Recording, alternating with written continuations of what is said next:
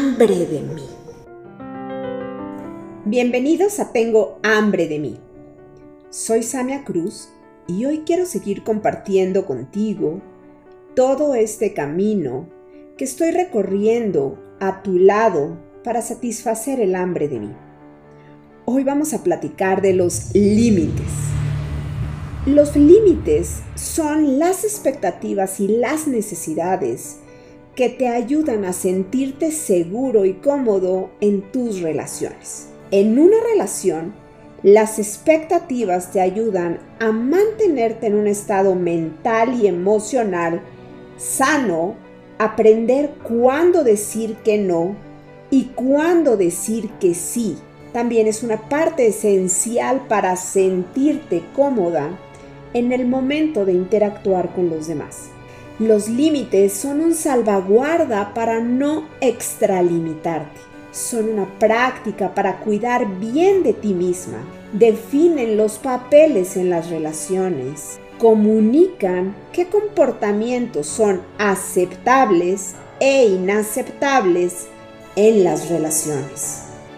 Son los parámetros para saber qué esperar de una relación son una manera de pedir a los demás que estén ahí sin renunciar a tus necesidades. Son una manera de comunicar tus necesidades a los otros. Son una manera de crear relaciones sanas. Son una manera de crear transparencia. Son una manera de sentirnos seguros. Todos Hemos oído la analogía que proviene del lenguaje de la seguridad en los aviones. Póngase la máscara de oxígeno antes de ayudar a los demás. Sencillo, ¿verdad? Pues no. Cuidar demasiado poco de uno mismo es lo primero que ocurre cuando nos dejamos arrastrar por nuestros deseos de ayudar a los demás. Uf, cuántas veces me, he dicho a mí misma, no tengo tiempo para mí. De verdad, esto es muy triste, pero hay que ser honestos. Y tras un análisis rápido, es evidente que esto sucede por no procurarnos ningún tiempo para nosotros mismos. De hecho, a menudo da la sensación de que nos hemos olvidado de cómo cuidarnos. Y no hay nada más cierto que esto. En verdad parece que nos hemos olvidado de cómo cuidarnos y lo bien que se siente cuidarnos. Somos incapaces de arañar el tiempo necesario para una comida saludable o cinco minutos de meditación porque todas las semanas nos pasamos haciendo cosas para los demás. Este tipo de desequilibrios es una señal inmediata de que hay ciertos problemas con los límites.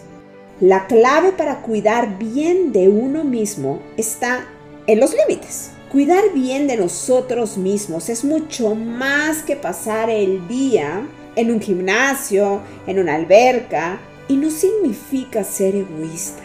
Decir que no a ayudar a alguien es un acto de autocuidado. Prestar atención a tus necesidades es autocuidado.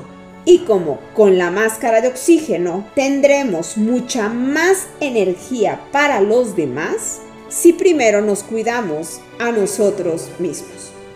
Si nos paramos a pensarlo así, de verdad, con el corazón y, con la mente, o sea, pero tratando de unir estas dos partes que se comunican y que hablan, la clave para cuidar bien de nosotros mismos está en los límites. Se trata de decir que no a algo para decir que sí a tu propia salud emocional, física y mental. De verdad que esto, esto ha sido algo que vine a aprender muy bien y a reforzar en pandemia. Aprender a decir que no para decir que sí a mi propia salud emocional, física y mental. Sentir frustración, irritación, enojo, amargura y que se aprovechan de nosotros es el resultado del resentimiento que experimentamos cuando no establecemos límites.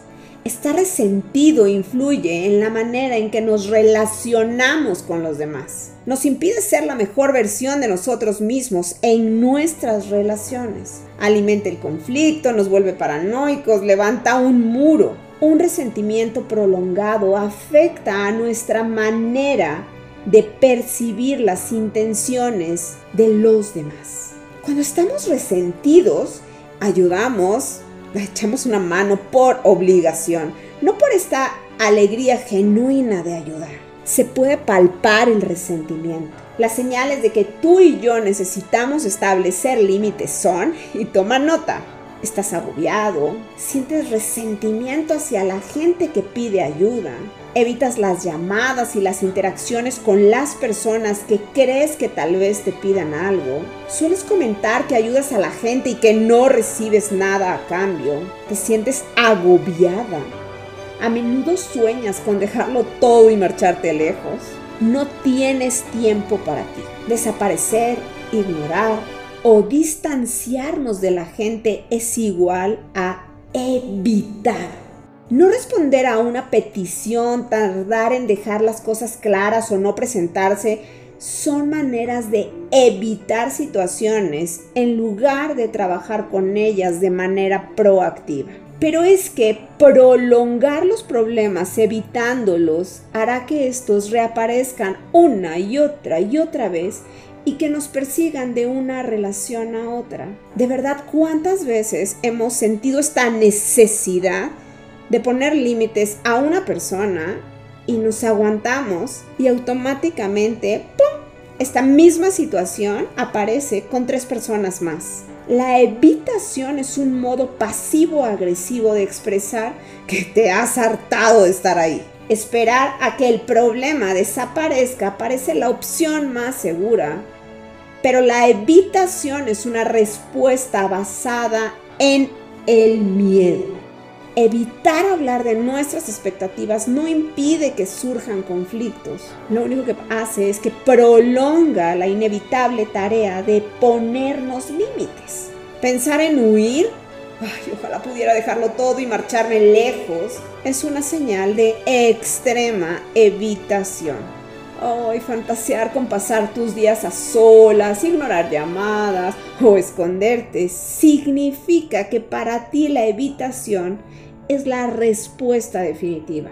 Sin embargo, crear límites es la única y verdadera solución. Y de verdad que se siente tan sabroso cuando uno aprende a poner límites. Aprender a ser asertiva respecto a tus limitaciones con los demás te ayudará a eliminar esos síntomas y a controlar los episodios de depresión y ansiedad.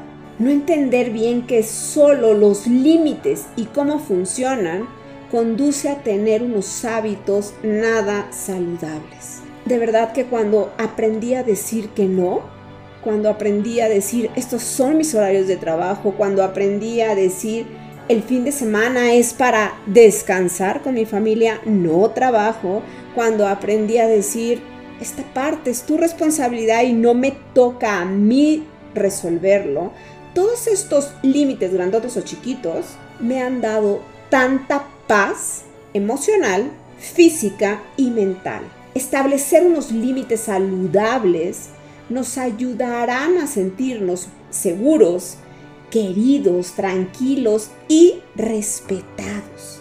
Me encanta esto de respetados, porque a menudo escucho que las personas que no saben establecer límites sienten justamente lo contrario, no se sienten respetados, se sienten violados por todos en sus derechos, en sus pensamientos, en sus decisiones. Pero todo es por la falta de límites. Los límites son un indicativo de cómo permites que la gente que esté ahí para ti y cómo estás tú ahí para ellos.